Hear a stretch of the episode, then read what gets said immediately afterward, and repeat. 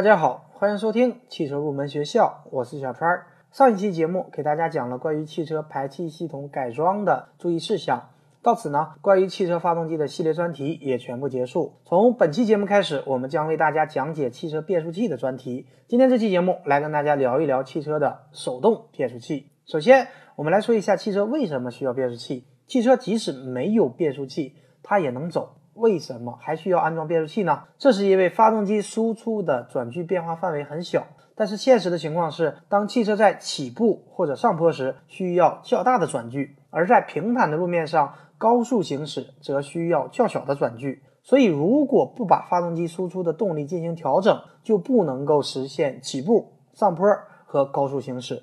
而变速器的作用概括起来就是变速变扭。为了让大家更容易理解，首先给大家介绍一下。功率、扭矩和转速之间的关系，功率等于扭矩乘以转动的角速度。所以，当功率固定的时候，扭矩和转速是成反比的，增速则减扭，减速则增扭。为了便于理解，给大家打一个不太恰当的比喻，大家可以想象成我们骑自行车，假如我们用的劲儿不变，就类似于发动机的功率不变。空车的时候，我们可以骑到四十公里每小时的速度。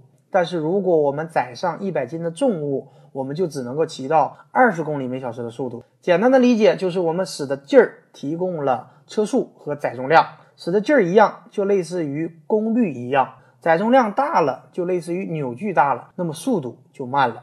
而汽车变速器的齿轮传动就是根据变速变扭的原理，分成各个档位，对应不同的传动比，来适应不同的运行状况。所以总结一下，变速器的作用就是扩大汽车驱动扭矩和转速的变化范围。当起步和上坡时需要较大的转距时，它使用低速档可以实现大扭矩、低车速；而当需要提高汽车速度时，它使用高档位可以实现小扭矩。高车速，除了这个作用以外呢，变速器还要能够实现倒车，另外呢还要能够实现动力传递的中断，在怠速运转、暂时停车等情况下中断发动机的动力传动。因此呢，一般还要设有空档。手动变速器的工作原理就是更换不同大小的被动齿轮和动力输出轴结合。当降档时，实际上就是将被动齿轮切换为一个更大的齿轮。此时呢。变速器输出的转速就会相对应降低，但是扭矩会相应增大。反之，如果是升档，则实际上是被动齿轮切换为小齿轮，此时呢，变速器输出的转速就会提高，但是转距会下降。这里也来跟大家分享一下，为什么现在热门的纯电动车可以不采用传统的汽车的变速器，这是由我们电机的特性决定的。纯电动汽车是依靠电机来进行驱动的，而电机和发动机相比有一个不同的地方：电机的工作范围比较广，在功率恒定的情况下，在低转速下就可以获得很大的转距，而转速升高，扭矩下降。所以现在目前大多数纯电动车都是采用电机匹配单级减速器的结构，单级减速器不需要换挡机构、同步器和离合器，结构相对更简单一些，而且。容易实现，但是随着技术的成熟和发展，在纯电动汽车上采用二级变速器也可能会成为未来的一个趋势。那么，采用二级变速器有哪些好处呢？这是因为应用二级变速器会让纯电动汽车工作时处于更好的状态。刚刚我们也说到，电机的工作范围比较广，在中低转速下，它的电机的扭矩非常足。工作效率也相对高，但是在高转速的情况下，电机的效率和扭矩会急剧下降。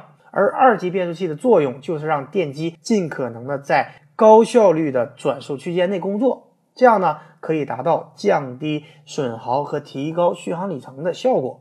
下面我们就来跟大家分享一下汽车手动变速器的构造和维修保养方面的知识。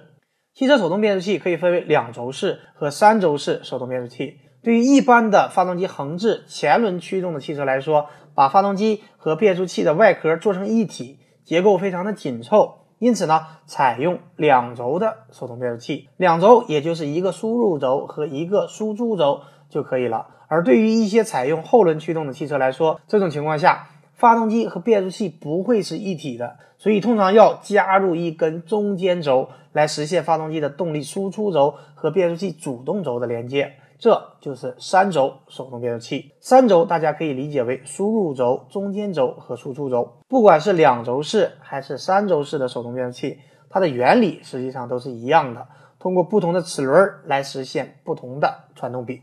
接下来来给大家讲一下手动变速器的一个重要部件，就是同步器。由于变速器的输入轴和输出轴的旋转速度不一致，两个旋转速度不一样的齿轮强行进行啮合，必然会发生冲击碰撞，损坏齿轮。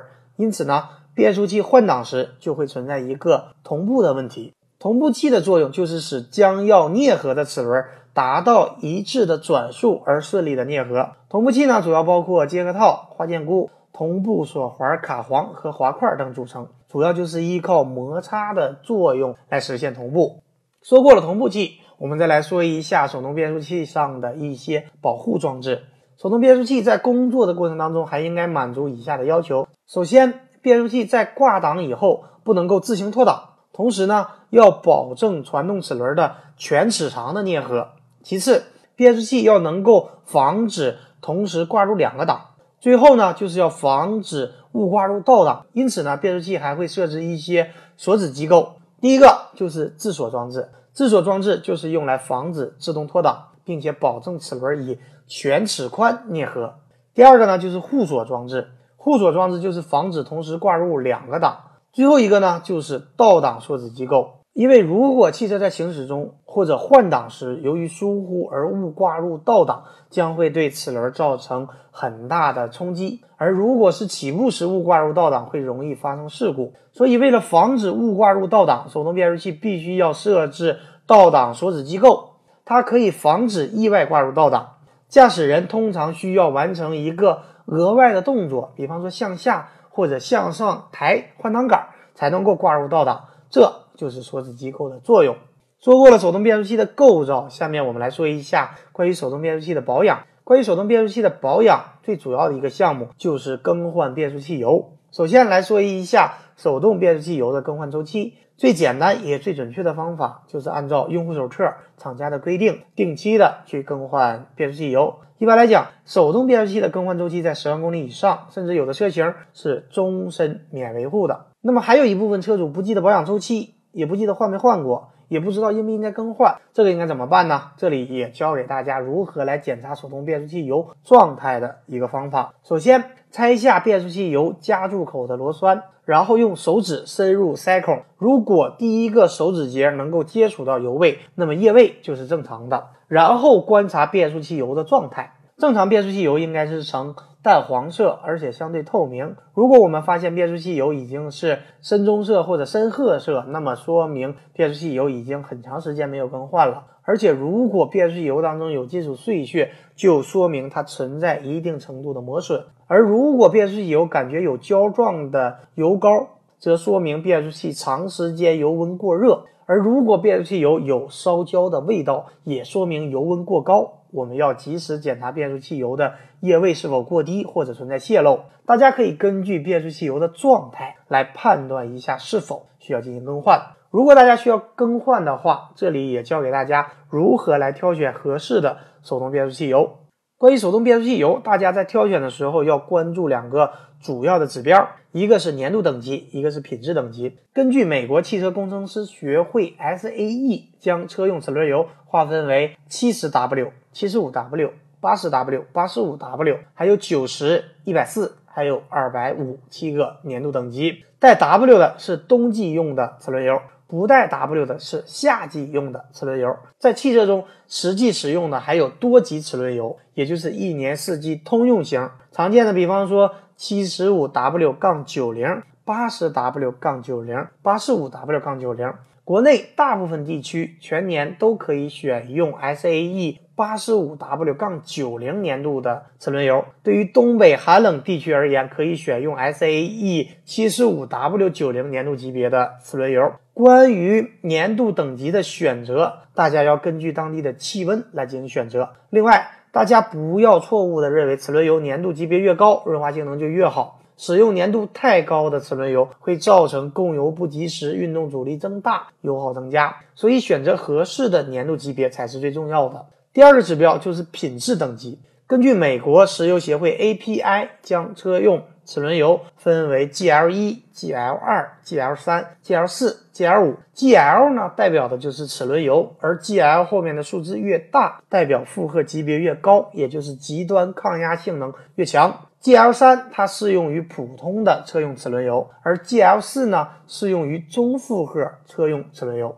而 GL 五适用于重负荷车用齿轮油。大家在选择品质等级时，要根据我们齿轮的类型和具体的使用工况来选择品质等级。总结来讲，关于粘度和品质等级的选择，大家最好能够按照厂家原厂的规定型号进行选择。如果已经不知道原厂规定的型号了，我这里呢有一个关于级别选择的参照表，如果大家需要，也可以联系我。然后再给大家来说一下。关于更换手动变速器油的注意事项，第一点，大家不要混淆了手动变速器齿轮油和发动机机油的 SAE 粘度级别。齿轮油和发动机润滑油的粘度级别没有任何的关系，因此呢，它们是不能够互用的。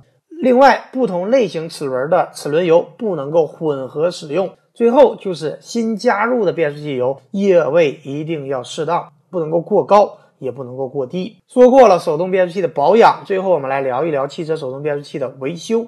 手动变速器常见的故障可以分为三大类。第一类故障主要是跳档、乱档、挂档困难。跳档呢，是指汽车在加速、减速或者剧烈震动时，变速器的档杆自动跳回到空档的位置。这类故障我们主要检查我们刚刚讲过的变速器的自锁装置。乱档呢，是指变速器需要挂档时，结果挂入了别的档位。这类故障呢，要重点检查刚刚讲到的互锁装置。对于挂档困难，则要重点检查离合器和同步器的状态。第二类故障就是变速器的异响。关于异响呢，大家就要具体情况具体分析了。第三类故障主要就是变速器存在漏油的情况。如果存在漏油，大家要重点检查变速器的壳体配合面、油封，还有排放塞和加油口塞。